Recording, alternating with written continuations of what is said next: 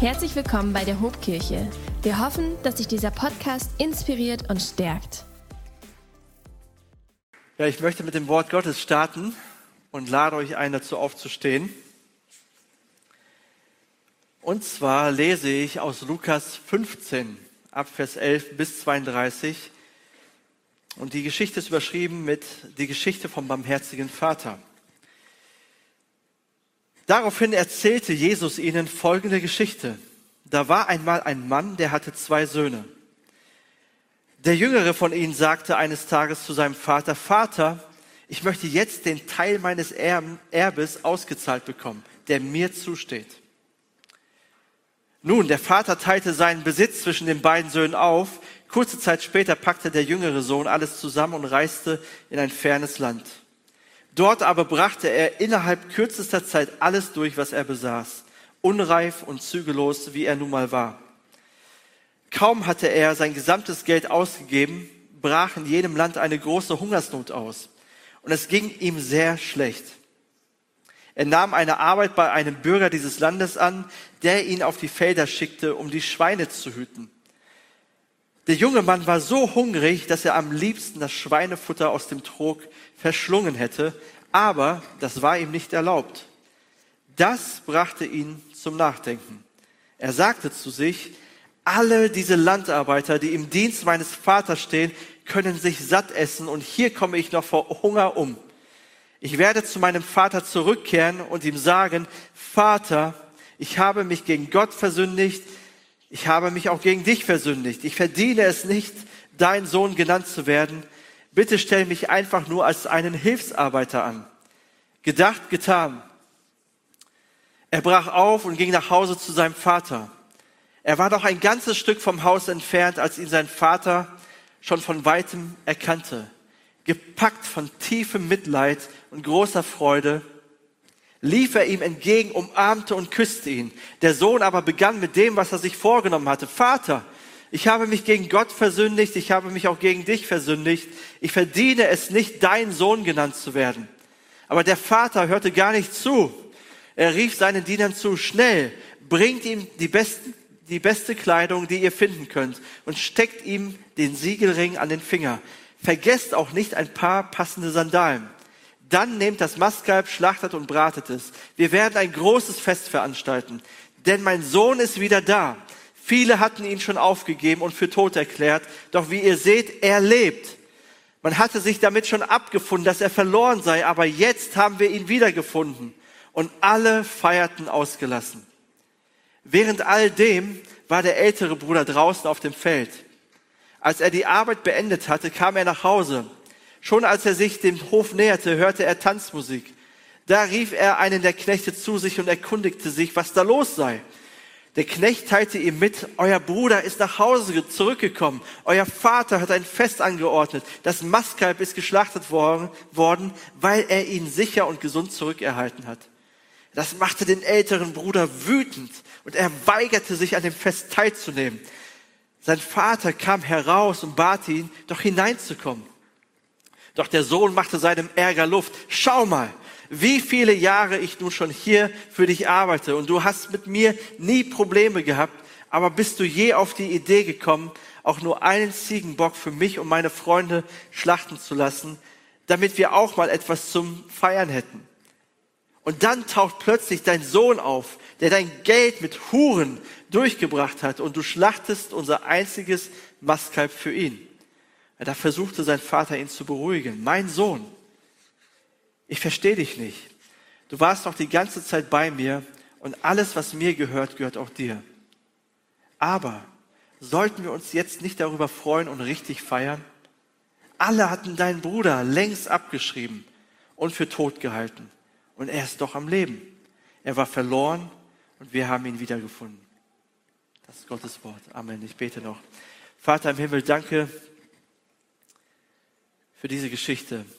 Danke, Herr, dass wir einen großartigen Gott, einen barmherzigen Gott in dieser Geschichte sehen. Und ich bitte dich doch, Herr, dass du unsere Herzen jetzt erreichst. Und du kennst jede einzelne Person, die hier ist. Du kennst alle Wunden, alle Zerbrochenheit. Du kennst alle, ja, alle Lebensumstände. Und Vater, ich bitte dich, begegne jedem Einzelnen. Du weißt, wie du jedem Einzelnen zu begegnen hast. Und wir vertrauen auf dich und wir öffnen unser Herz, wir öffnen unsere Ohren und wollen dein Wort empfangen. Amen. Ihr dürft euch gerne widersetzen.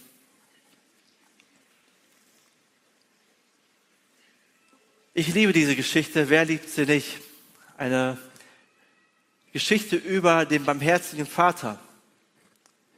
So ist auch meine Predigt überschrieben. Der barmherzige Vater. Und mein Wunsch ist es so sehr, dass du diesen barmherzigen Vater kennenlernst. Ja, ich weiß, einige sitzen hier und sie haben einen guten Vater und eine gute Mutter zu Hause. Auch wenn Fehler gemacht werden, natürlich. Und dann projizieren wir unser Elternbild, unser Bild vom Vater, von unserer leiblichen Mutter auf unseren Vater im Himmel. Aber ich bin mir auch sicher, hier sind Leute unter uns, die hatten keinen guten Vater, vielleicht auch keine gute Mutter zu Hause. Und es ist schwer zu begreifen, okay, wie, wie kann ich Gott als Vater verstehen? Und ich möchte auch dich einladen, dein Herz zu öffnen, weil Gott ist ganz anders. Dieser Vater in der Geschichte ist ohne Parallele. Er ist der Vater im Himmel. Und er ist, wenn du einen guten Vater hattest, ist er viel, viel besser als dein guter Vater. Wenn du einen schlechten Vater hattest, er ist besser. Er ist nicht schlecht, er ist gut, er ist barmherzig. Und er möchte dir begegnen, er möchte dir einfach seine Nähe zeigen, er möchte dir einfach zeigen, wie er fühlt. Und ich habe ein Bild gefunden oder ein Gemälde von Rembrandt, und dieses Gemälde fasst diese Geschichte sehr, sehr gut zusammen. Ähm, er hat mehr, in seinem Leben mehrere Gemälde gemalt über dieses Gleichnis, aber das soll wohl sein Meisterwerk sein. Und wir sehen hier im Vordergrund belichtet, gut belichtet, die drei Hauptprotagonisten. Einmal kniend der jüngere Sohn, kahlgeschoren, am Ende seiner Kraft, zerlumpt, verarmt, gebeutelt vom Leben, wirklich, wirklich am Ende. Und er kniet vor seinem Vater und er lehnt sich an seine Brust. Ja, der Vater, er steht, steht vor ihm, er kniend oder geneigt vor ihm und seine Hände fallen auf. Er umarmt ihn, so als ob er ihm sagen würde, ich segne dich, ich herze dich, du bist willkommen. Ja, und daneben steht der ältere Sohn, der ältere Bruder. Und er guckt so ein bisschen traurig, verbittert, kalt, kühl schaut er sich diese Szene so an und versteht nicht, was hier vor sich geht, wie wir auch gerade gelesen haben. Und Rembrandt, er versucht in diesem Bild die Kernbotschaft deutlich zu machen, nämlich das Erbarmen des Vaters gegenüber dem reuevollen jüngeren Sohn. Die anderen beiden, die man so sieht, man sieht noch mehrere Personen, aber die mehr so im Vordergrund sind, spielen auch eine wichtige, wichtige Rolle. Dort sitzt ein Mann mit so einem Hut, stellt so ein Zöllner, ein Steuereintreiber da und er schlägt mit seiner Hand auf die Brust.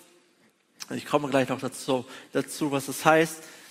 Ähm, aber er schlägt seine Hand auf die Brust und das erinnert an Lukas 18, wo der Zöllner, der Steuereintreiber zu Gott betet und sagt, Herr, sei mir Sünder gnädig. Er sieht die Geschichte, er sieht die Szene, ja, und er kehrt um. Dahinter, um die Ecke, schaut wahrscheinlich ein Pharisäer, soll ein Pharisäer darstellen. Er schaut ein bisschen rätselhaft, ein bisschen verwundert, was geht hier vor sich. Aber wenn man das Bild so betrachtet, zumindest war das bei mir so, spürt man so, eine, so einen heiligen Moment, einen bedeutungsvollen Moment. Etwas Großartiges geschieht hier, was man nicht ganz so einordnen kann. Und zunächst, müssen, wenn wir so die Geschichte lesen, müssen wir uns bewusst werden, wer waren eigentlich die Zuhörer? Zu wem hat Jesus gesprochen? Und Lukas 15, in Lukas 15 finden wir drei verschiedene Gleichnisse über etwas, was verloren worden ist. Einmal das verlorene Schaf, die verlorene Münze und hier der verlorene Sohn. Und ganz am Anfang von Lukas Kapitel 15 stellt uns Lukas die Zuhörerschaft vor. Und er, er schreibt in Vers 1 und 2, oft kamen Steuereintreiber und andere, die als Sünder galten, um Jesus lehren zu hören. Die Pharisäer und Schriftgelehrten nahmen Anstoß daran, dass er sich so dass er sich mit so verrufenen Leuten abgab und sogar mit ihnen aß. Und diese beiden Zuhörergruppen sind in der Geschichte repräsentiert. Die, die Steuereintreiber und die anderen Sünder, wie Lukas sie hier nennt, sie repräsentieren den jüngeren Bruder. Ja, sie gehorchten nicht Gottes Geboten, sie übertraten Gottes Geboten, sie hielten sich nicht an die Vorschriften der damaligen jüdischen Kultur. Sie machten, was sie wollten, sie waren zügellos, Freigeister. Ja, sie lebten ihr Leben. Doch die liebten Jesus. Sie kamen immer wieder zu Jesus und sie scharten sich um Jesus. Es waren die Ausgestoßenen, die Außenseiter, die zerbrochenen Herzens waren. Die kamen gerne zu Jesus. Komisch. Sie fühlten sich wohl bei ihm. Er verurteilte sie nicht. Und das war für die Pharisäer und Schriftgelehrten die religiöse Elite, ja, wenn man so will, die Heiligen der Kultur damals. Das war ein Ärgernis für die. Das konnten sie nicht einordnen. Das konnten sie nicht verstehen. Sie vermuteten, ja, Jesus sagt ihnen bestimmt nicht die ganze Wahrheit. Deswegen kommen sie zu ihm.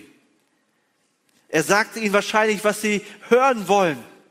Dass es ihnen an den Ohren kitzelt. Aber warum lieben die Jesus? Sie kamen mit Jesus nicht klar. Denn sie hielten sich doch an Gottes Gebote.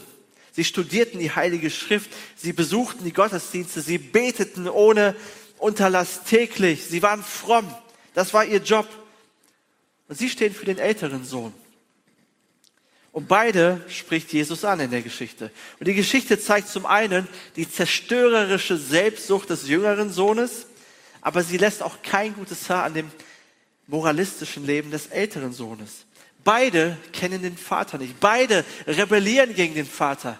Beide haben, verstehen gar nicht, wie der Vater ist. Sie verstehen seine Barmherzigkeit überhaupt nicht. Beide entfremden sich von ihm. Aber letztendlich geht es Jesus um den Vater in der Geschichte. dieser Vater ist der himmlische Vater, unser Vater. Und Jesus kannte diesen Vater so gut und durch sein Leben hier auf dieser Erde hat er ihn vorgestellt. Jesus sagt einmal in Johannes 14, Vers 9, wer mich sieht, sieht den Vater.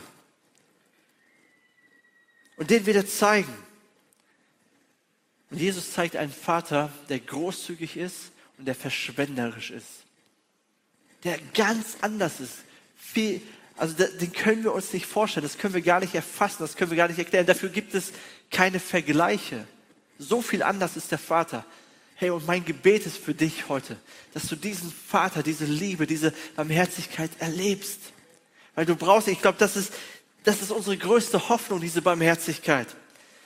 Erst wenn du diese barmherzige Liebe des Vaters erfährst, wird sich dein Leben Kopf stellen, es wird sich radikal verändern. Und ich glaube, diese Welt braucht diese Liebe des Vaters. Denn wir, wir sind in so einem Chaos drinne. So viel Hass, so viel, ja, so viel Entwürdigendes erleben wir. Wir brauchen die Liebe des Vaters. Und jedem Sohn begegnet der Vater ganz individuell. Ich habe auch zwei Söhne, zufälligerweise. Und beide sind unterschiedlich. Keiner ist wie der andere. Und ich dachte mir, okay, wenn ich den einen im Griff habe, habe ich den zweiten auch im Griff, aber so ist das leider nicht. Sie sind ganz unterschiedlich, unterschiedlich und auf jeden muss ich ganz unterschiedlich eingehen. Mit dem einen kann ich diskutieren und kann ihn zur Vernunft bringen durch Argumente, dem anderen bringt nichts. Ich muss einfach stehen lassen. Einfach heulen lassen, einfach schreien lassen. Und Gott kennt uns. Gott kennt uns. Er weiß, wie wir sind. Er kennt unser Herz. Er weiß, wie wir ticken. Und jeder hier, ich weiß nicht, wie viele Leute jetzt hier sind, 300, 400 Leute, wir sind alle unterschiedlich und trotzdem begegnet er uns individuell und dir auch. Er weiß, wie er dich zu nehmen hat, und, aber er will dir begegnen. Und das ist die, das ist wichtig zu verstehen. Er will dir begegnen. Er will dir einfach seine Liebe zeigen.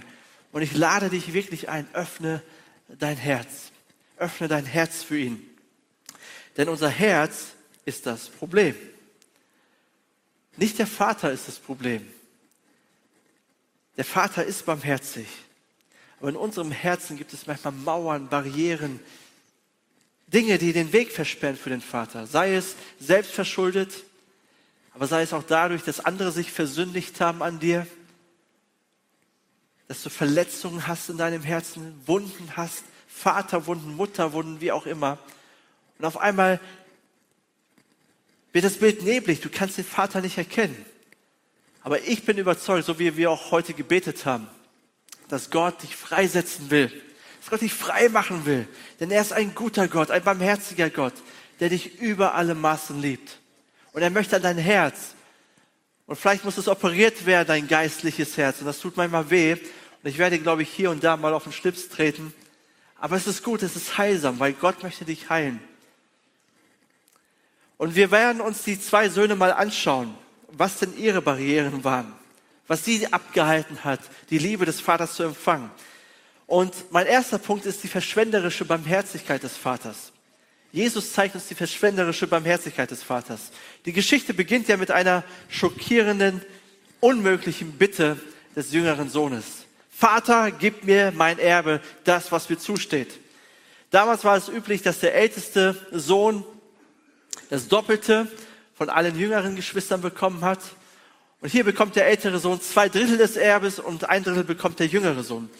Die Aufteilung fand aber erst statt, nachdem der Vater gestorben ist.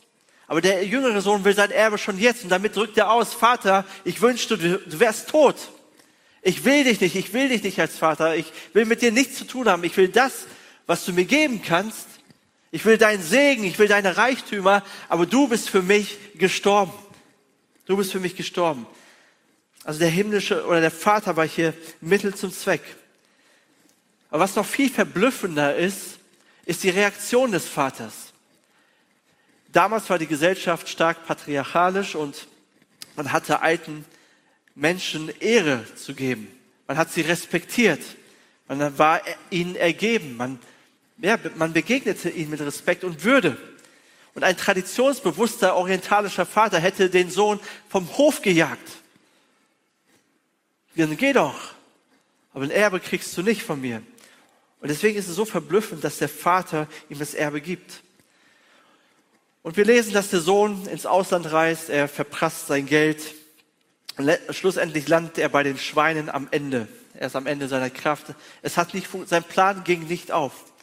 Und dann kommt er zur Besinnung, als er da bei den Schweinen saß und nicht mal das Schweinefutter essen darf, kommt er zur Besinnung und macht sich einen Plan. Und er sagt, ich werde zurückgehen zu meinem Vater und ich werde ihm sagen, ich habe ich hab gesündigt gegen dich und ich habe gegen Gott gesündigt, vergib mir. Ja, und ich bin es auch nicht mehr wert, dein Sohn genannt zu werden, aber nimm mich einfach als Hilfskraft auf.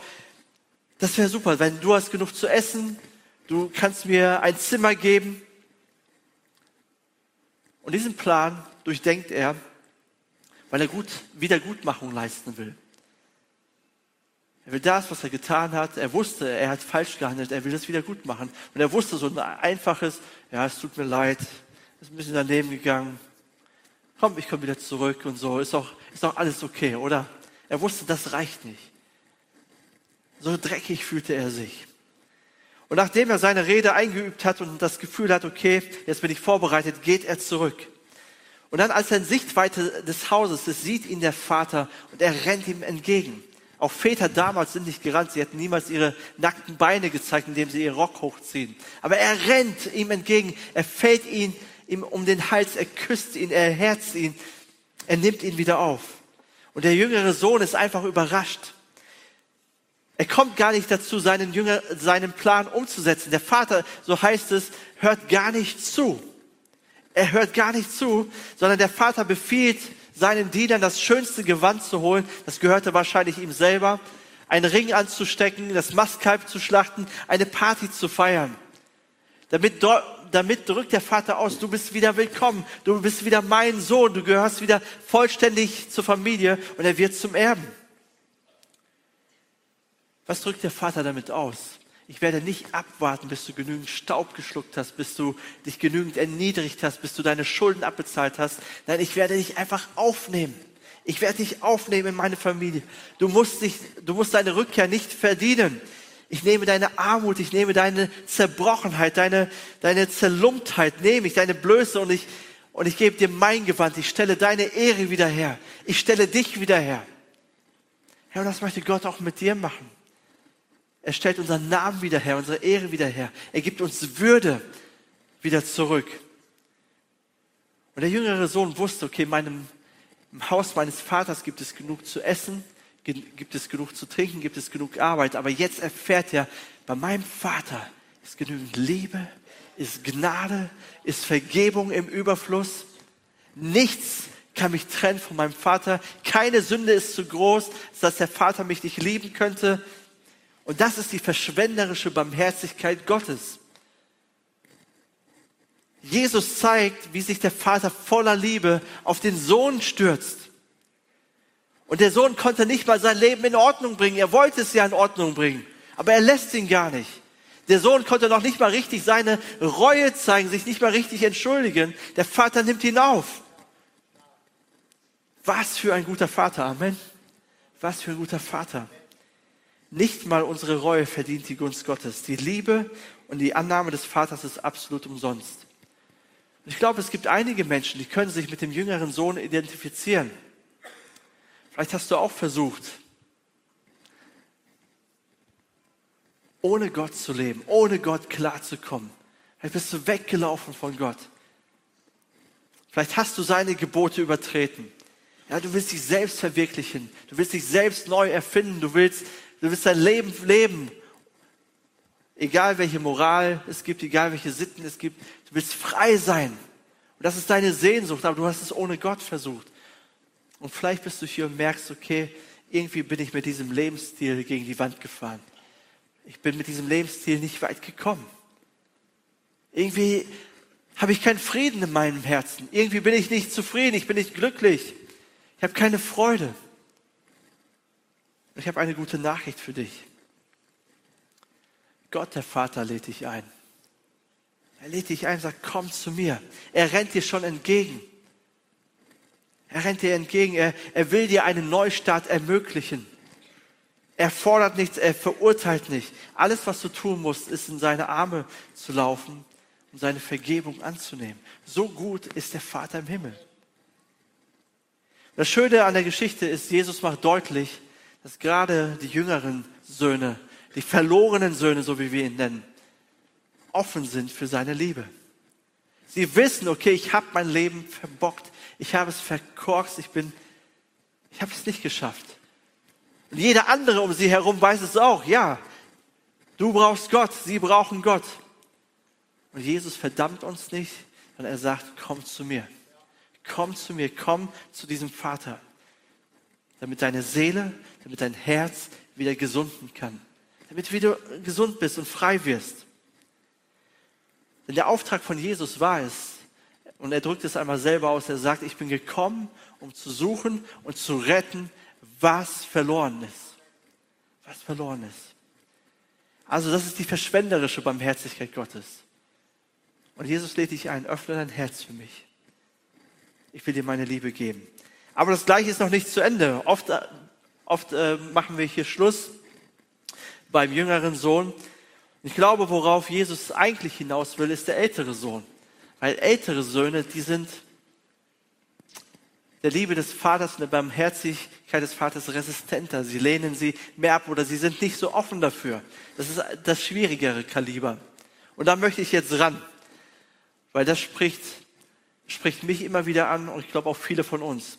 Aber auch die lädt Jesus ein. Und das ist mein zweiter Punkt, die einladende Barmherzigkeit des Vaters. Der ältere Bruder, so habe ich schon gesagt, repräsentiert die Pharisäer und sie führten moralisch ein perfektes Leben. Sie, das war ihr Job, gut zu sein, die Gesetze Gottes zu halten. Sie machten nichts verkehrt. Und wenn sie was verkehrt machten, dann kam es darauf an, wie reuevoll sie waren, wie unterwürfig sie waren. Aber sie dachten, okay, indem sie Gott, Gottes Gebote gehorchen, komme ich in Verbindung mit Gott. Und der ältere Sohn verliert die Liebe des Vaters nicht, obwohl er so gut ist oder so tugendhaft ist und so hart arbeitet, sondern weil er so tugendhaft ist. Seine, nicht seine Gebotsübertretungen sind es, die zwischen ihm und seinem Vater stehen, sondern sein Stolz auf die eigenen moralischen Verdienste. Nicht sein Fehlverhalten, sondern seine Selbstgerechtigkeit hält ihn davon ab, zum Vater zu kommen, seine Barmherzigkeit zu empfangen. Und er ist gegenüber seinem Vater genauso wütend wie der jüngere Sohn. Auch er liebte den, nicht, liebte den Vater nicht um seiner selbst willen. Auch er war nur hinter den Gütern seines Vaters hinterher. Nur er sagt nichts. Er sagte nichts. Er zog auch nicht in die Ferne. Er rebellierte nicht nach außen, aber innerlich rebellierte er schon. Also keiner der beiden liebt den Vater. Alle beide instrumentalisierten den Vater für ihre Zwecke. Sie freuten sich nicht über den Vater.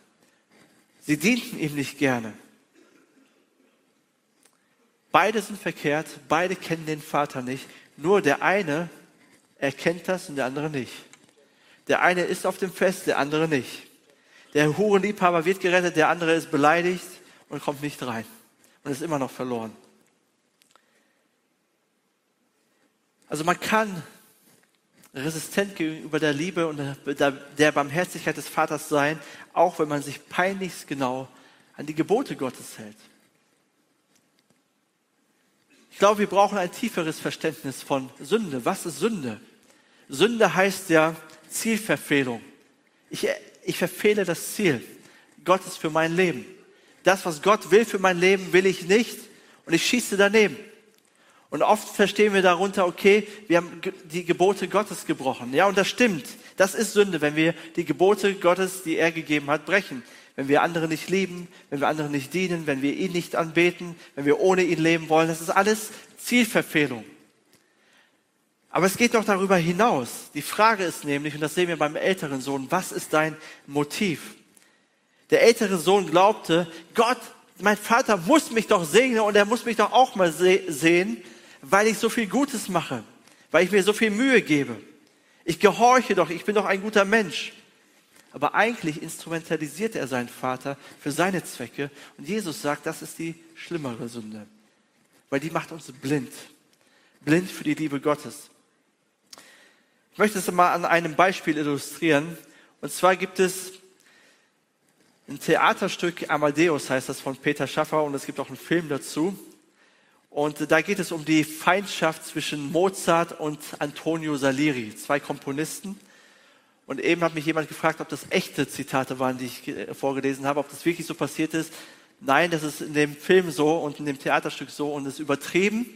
Und eigentlich sagt man, das ist ein Mythos. Es, war, es hat sich nicht wirklich so zugetragen. Sie verstanden sich eigentlich ganz gut, aber das bringt es ganz gut auf den Punkt, was ich ausdrücken möchte und was wir in der Geschichte sehen. Denn Antonio Salieri äh, er betet einmal ein sehr stolzes Gebet in diesem Theaterstück. Er sagt, Herr, mach mich zu einem großen Komponisten. Lass mich durch Musik deine Herrlichkeit feiern. Das ist schon mal gut, oder? Wir wollen dich feiern. Und dann sagt er, und selbst gefeiert werden. Mach mich in aller Welt berühmt, lieber Gott. Mach mich unsterblich. Lass nach meinem Tode die Menschen für das, was ich geschrieben habe, für immer meinen Namen voller Liebe nennen. Dafür gelobe ich dir, ich werde dir meine Keuschheit geben, meinen Fleiß, meine tiefste Demut, jede Stunde meines Lebens und ich werde meinen Mitmenschen helfen, wo ich kann. Amen und abermals Amen. Krasses Gebet, oder? Hast du auch schon mal gebetet? Also, stolzer geht es nicht. Und er fängt dann an, dieses Gelübde umzusetzen. Er lässt seine Finger von den Frauen, er übt fleißig, er hilft den Armen, er gibt äh, freiwillig Musikunterricht und da kommt Mozart.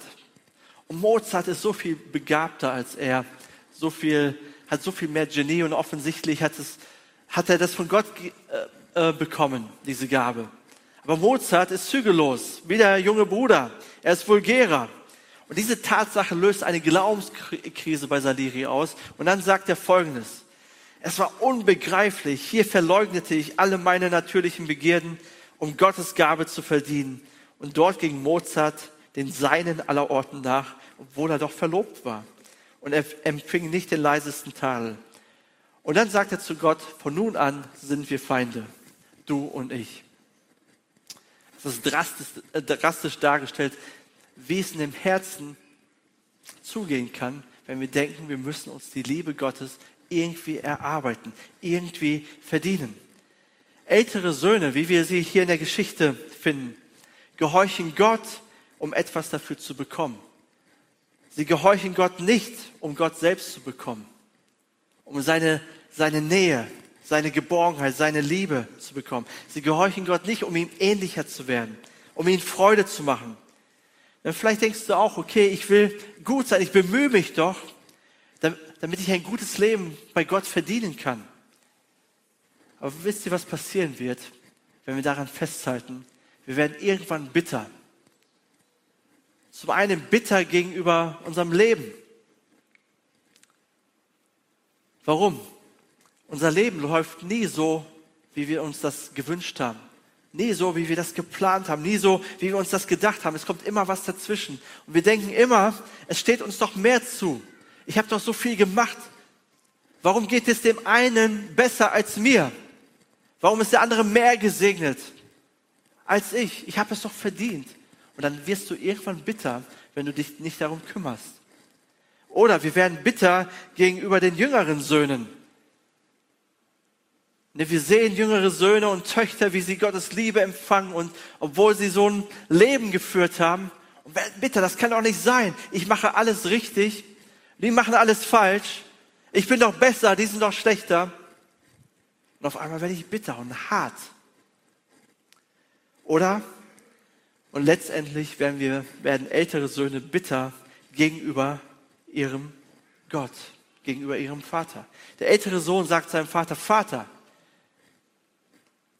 all die Jahre arbeite ich schon für dich. Und dir ist noch nicht einmal in den Sinn gekommen, für mich und meine Freunde ein Ziegenböcklein zu schlachten und ein Fest zu machen.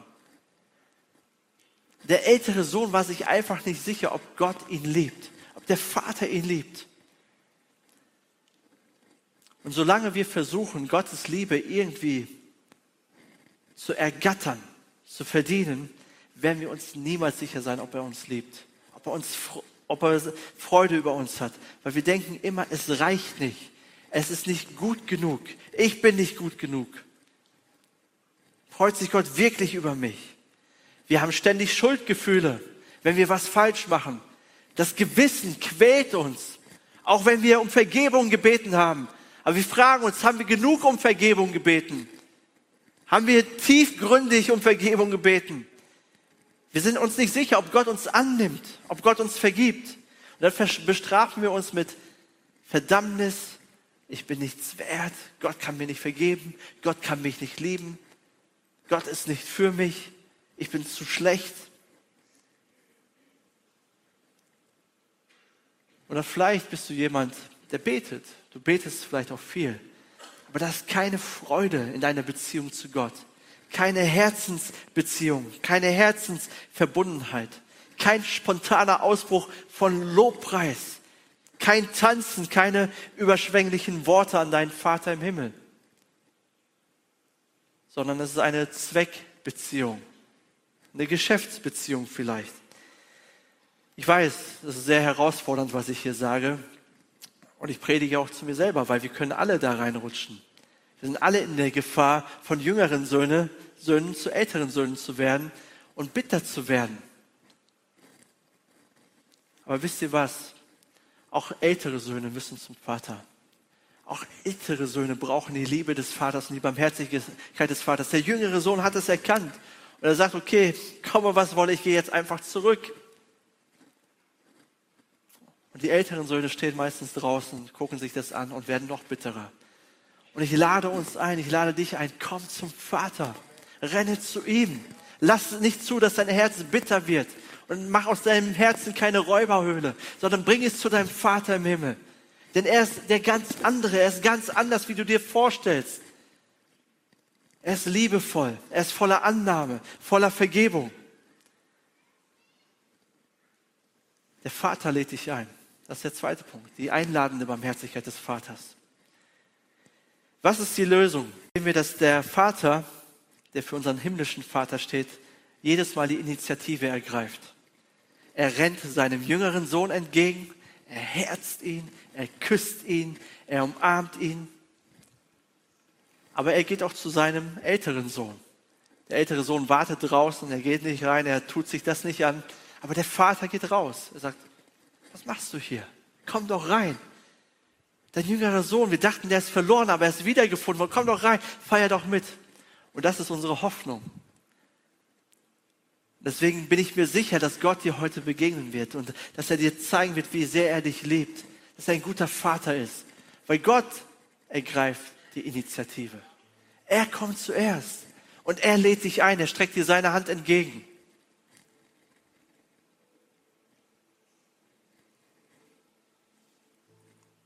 Er hat seinen einzigen Sohn, Jesus Christus, auf diese Erde gesandt. Den wahren Sohn, den Sohn Gottes, weil er dich so sehr liebt. Johannes 3, Vers 16 heißt es ja, denn so sehr hat Gott die Welt geliebt, dass er seinen einzigen Sohn gab, damit jeder, der an ihn glaubt, nicht verloren geht, sondern das ewige Leben hat. Dann heißt es sinngemäß weiter in Vers 17, er kam nicht, um zu verurteilen, sondern zu erlösen. Unsere Hoffnung ist Jesus Christus, der Sohn Gottes,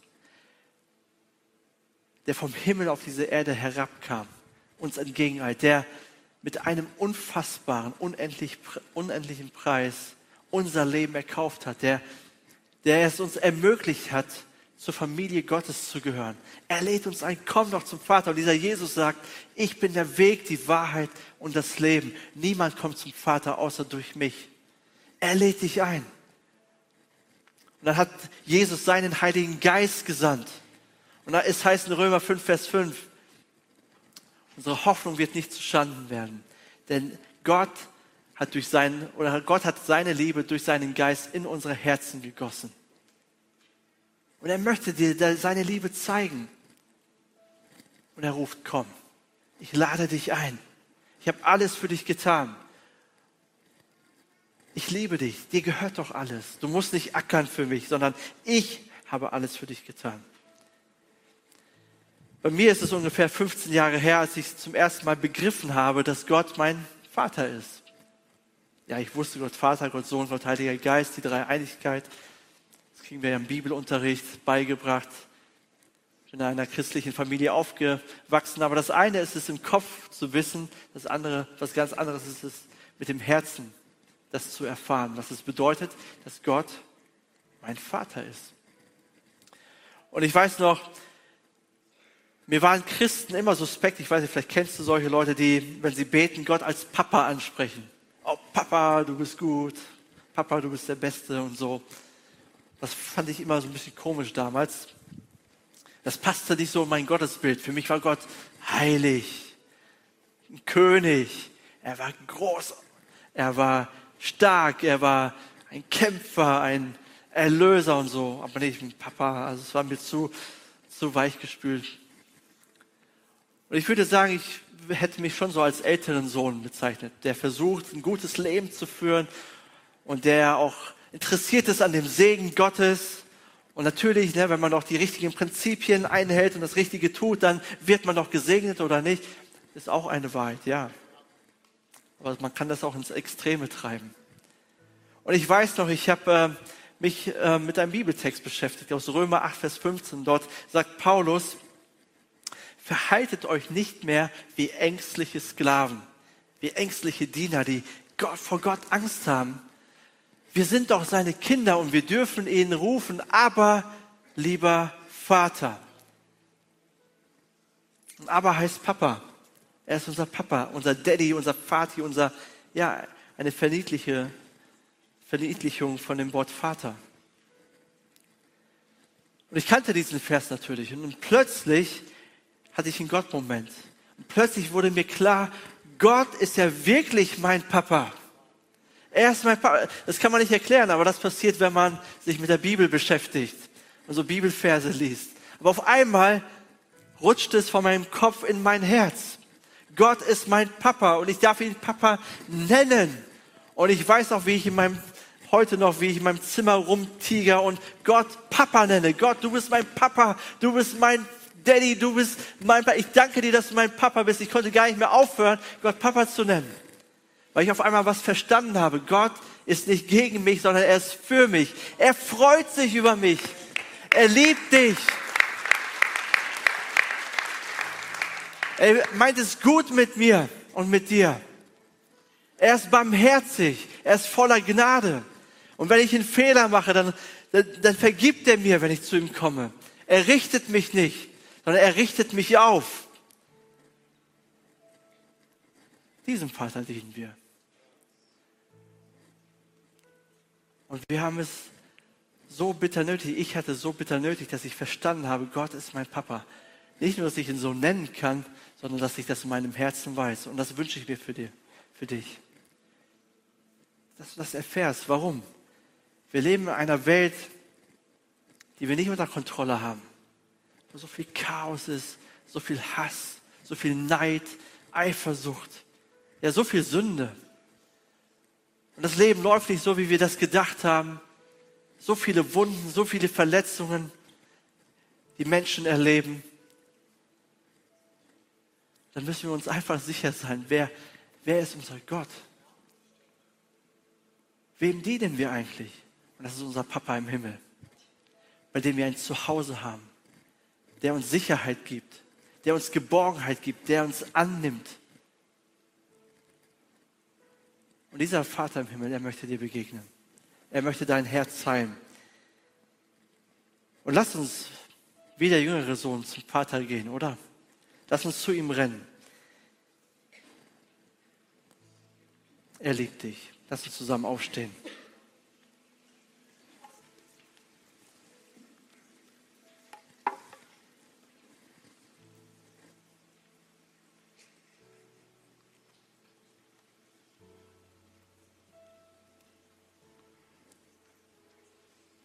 Herr, ich danke dir für deine Barmherzigkeit. Ich danke dir, dass du jeden Menschen, der hier ist, so sehr liebst.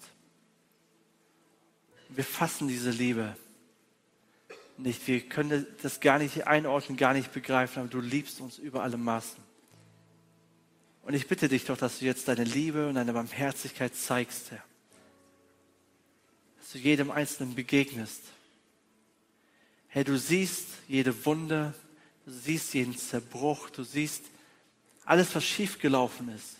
Und wir bitten dich doch, dass du mit deiner Heilungskraft kommst. Herr, dass du auch Vaterwunden heilst. Menschen erleben durch ihren leiblichen Vater oder leibliche Mutter, Herr. Ich bitte dich doch, Herr, dass du diese Zerbrochenheit heilst, Herr, dass du anrührst und dass du zeigst, wer du wirklich bist. Herr, wir brauchen dich.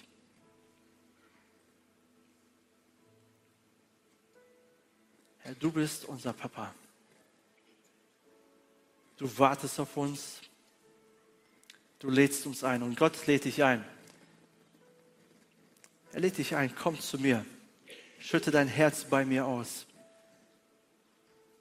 Rede über da oder gib mir alles, was dich bedrückt, alles, was dich fertig macht, alles, was dich runterzieht. Bring mir das. Lass uns einfach einen Moment haben, wo wir ehrlich werden vor Gott. Gott darfst du alles sagen. Alles. Und er verdammt dich nicht. Er verklagt dich nicht. Er liebt dich. Er richtet dich auf.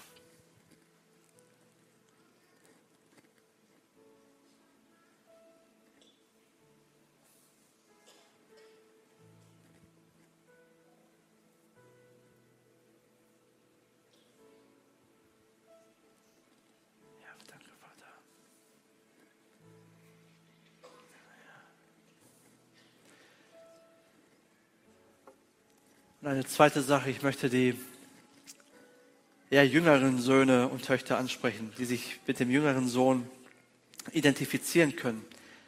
Vielleicht ist es bei dir im Moment auch so, dass du ohne Gott leben möchtest, dass du dein eigenes Ding gemacht hast, dass du vielleicht von Gott weggerannt bist. Aber du merkst in deinem Herzen, ja, das macht mich nicht wirklich zufrieden, das, das hat nur vieles kaputt gemacht in meinem Leben, in meinem Herzen, in meinem Umfeld. Und ich möchte das nicht mehr. Ich möchte zurück zu Gott. Ich möchte zu ihm. Ja, wenn der Vater genau derjenige ist, den ich beschrieben habe, dann möchte, dann möchte ich diesen Vater haben. Ich möchte zurück zu ihm. Ich möchte seine Vergebung annehmen. Ich möchte, ich brauche ihn. Und Jesus hat bereits alles für dich getan. Er ist der Weg, die Wahrheit und das Leben. Niemand kommt zum Vater außer durch ihn. Das hat er gesagt. Und ich möchte dich einladen zu Jesus, dass du zu Jesus kommst, dass du deine Schuld bekennst, dass du deine Zerbrochenheit bekennst, dass du sagst, ja, ich brauche dich. Ich brauche diese Gnade. Ich nehme diese Vergebung an. Ich will dich. Ich will nicht mehr ohne dich. Das bedeutet es umzukennen. Ich will nicht mehr ohne Gott. Ich will nicht mehr ohne Jesus. Ich will nicht mehr ohne den Vater. Ich will nicht mehr ohne den Heiligen Geist. Ich will alles. Ich will all in gehen. Und dazu möchte ich dich einladen. Und ich bitte euch, eure Augen zu schließen, weil das ist ein Moment zwischen dir und Gott ist. Und Gott spricht durch mich und er lädt dich durch mich ein. Willst du zurück? Und wenn du hier bist und sagst, ja, ich möchte zurück, oder ich möchte zu Gott, ich möchte das für mein Leben annehmen, ich möchte ihn, ich möchte bei ihm sein, dann streck mal gerade deine Hand aus, ich möchte für dich beten. Wer ist hier, der sagt, ich möchte, Dankeschön. Danke, ganz, ganz viele. Ich sehe euch auch oben auch. Ich sehe euch auch, ja, ich habe dich gesehen. Ich möchte zurück zu Gott, zu meinem Vater im Himmel. Ich brauche ihn. Danke, Vater. Danke, dass du so viele Herzen berührst. Danke, ich habe ich auch gesehen. Danke, Vater, dass du uns liebst. Wir brauchen dich. Wir brauchen dich. Und ich spreche jetzt einfach ein Gebet vor und ihr dürft das gerne nachsprechen. Vielleicht unterstützt ihr als Kirche und ähm, bekennt euren Glauben nochmal neu und macht das auch zu eurem Gebet. Aber lasst uns einfach zu unserem Vater im Himmel beten. Vater im Himmel, danke, dass du mich liebst. Danke, dass du mich vergibst. Danke, dass du mich annimmst. Ab heute will ich dein Kind sein.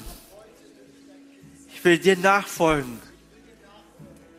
Ich will dir dienen. Komm in mein Herz. Regiere du in meinem Herzen. Ich möchte dir nachfolgen mit allem, was ich bin. Du bist mein Vater. Ja, du bist mein Papa. Und du freust dich über mich. Danke für deine Liebe.